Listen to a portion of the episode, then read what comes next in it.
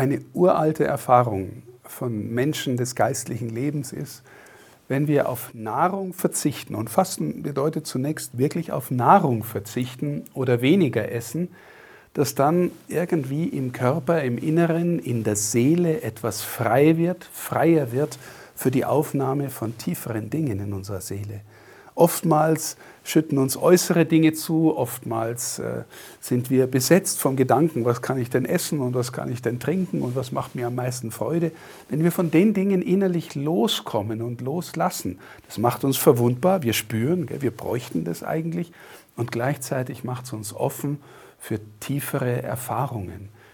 Ich wünsche Ihnen, dass Sie das mal erfahren können. Verzicht auf Nahrung und gleichzeitig etwas erleben dürfen, dass sie tiefere Schichten ihrer Seele berühren, dort wo wir mit Gott reden.